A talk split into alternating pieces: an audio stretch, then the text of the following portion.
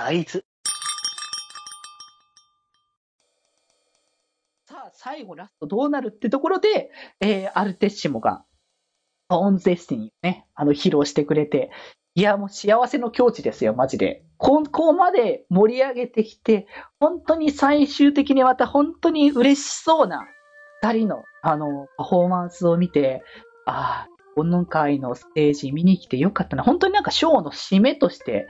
最適のね、あの、楽曲が最後にね、コンテスに来たなっていうところもありましたし、まあ、まさになんか展開というか雲のようになんかもくもくとスモークがね、湧いてたりとか、で今回驚いたのが、このトーンズデスニーというか、まあ、アルテッシモよね。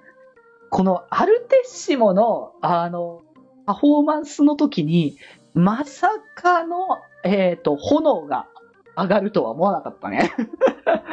いやー、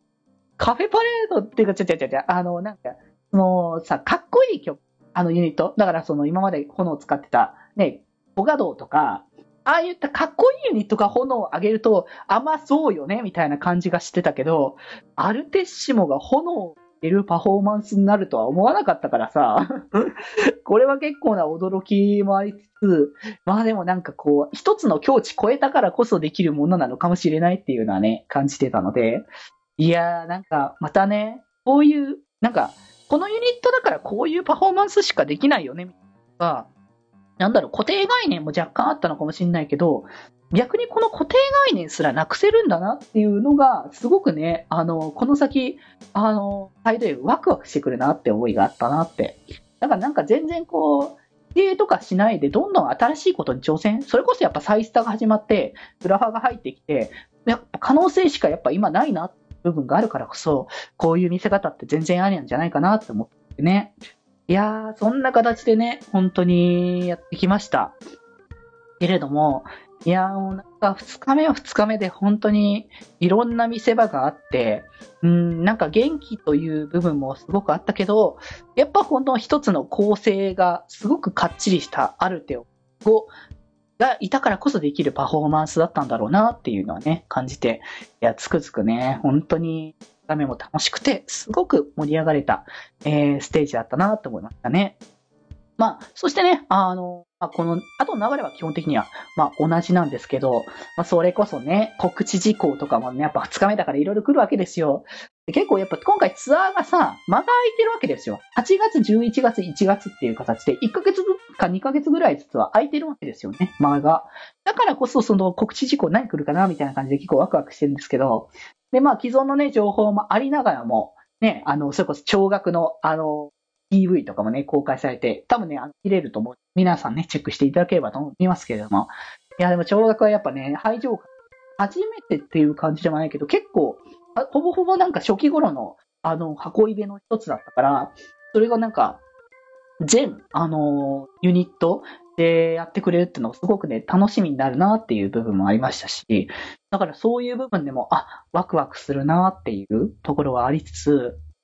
それ以外にも、やっぱね、情報が怒涛にあって、いや、これ嬉しかったっていうのがね、やっぱね、あの、プロデューサーミーティング、いや、プロデューサーミーティング、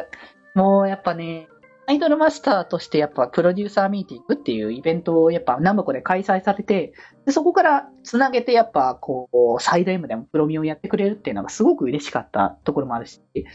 プロミってやっぱいつものやっぱライブじゃ絶対出せないものがすごくある上で、プロデューサーの存在感っていうのがすごくでかいイベントでもあるから、そういう意味でもすごくね、毎回やってくれるのが楽しみで仕方がないイベントの一つだったから、これやっぱ、まあ去年はね、開催できなかったのあったけど、でもやっぱちゃんと毎年毎年プロミやってくれるのがすごく嬉しくて、いや、だからなんかこ、この先もやっぱね、プロミはどんどん続いていってほしいなって思いがいっぱいあるけれども、今度のイベントもちょっとね、わかんないよ。あの、チケット取れるかどうかわかんないけど、もう行けるようなら絶対に参加するっていうのは決めてるので、僕はね。いやー、本当にワクワクして楽しみになってくることがね、いっぱいなんですけれども、そこからですよ、もう。本当、まだ情報、いや、これだけでも、プロミやるんだっていうのが嬉しすぎてたまらなかったんですけど、ここからね、あの、それこそあれか、バトンタッチ上映会とかも一応、あの、ここで紹介されてたよね、確か。まあ、あの、次のね、イベントにつなげるためのバトンタッチ上映会。ってことは12月ね、開催されて、ちょっと僕はね、当日、あの、見れないので、まあ、アーカイブで見ようかな、視聴しようかなとは思ってるけど、まあそういうのもありつつ、1月にね、また会って、そこからプロミーもあって、で、あの、属性曲のね、あの、新曲が、あの、発売されること決定ということで、制作決定ということでね、いや、嬉しいな。今度だから多分、次、今度の、あの、プロミは多分属性特化で行くんじゃないかなって思って。まあ、なんか、属性特化の方が楽といえば楽。ペンライトとかも、あの、分量がね、あの、ユニット単位と時計かなりエグいぐらい持ってくのでね。まあでも、プロミと言いつつ結構ライブもね、あの、いっぱい入ってくるんで、ぜひね、あの、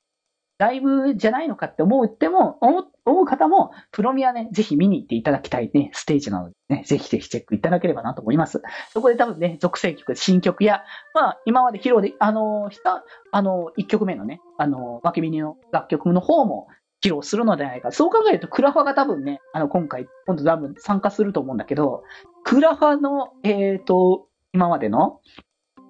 レッツゴーとね、フレンドリースマイルと、そして、あの、ポーカーフェイス。この3曲も、えー、クラファ込みで歌うのかなと思うと結構これもワクワクする部分だなって思って。いや、いろいろと本当に楽しみになる部分がたくさんあるね。この先の展開をワクワクするなと思うのでね、本当にぜひぜひいやもう、アイドルマスターサイドにもね、本当に、このツアー、すっごく神戸公演、めちゃくちゃ2日通して楽しませていただいたなっていうところで、この先、本当にワクワクするぞっていう思いがあるので、せっかくなら、あれです。この後に生配信で公開されたクラファの初披露と、あの、ね、 Growing Smiles の初披露の話もちょっとね、あの生配信の話も少しさせていただこうかなと思います。次のパートで。気ままに寄り道クラブではメッセージを募集しております。メッセージの宛先は質問箱で募集しております。そして、気まよりではみんなで作るアットウィキを公開中みんなでぜひぜひ編集するんじゃぞ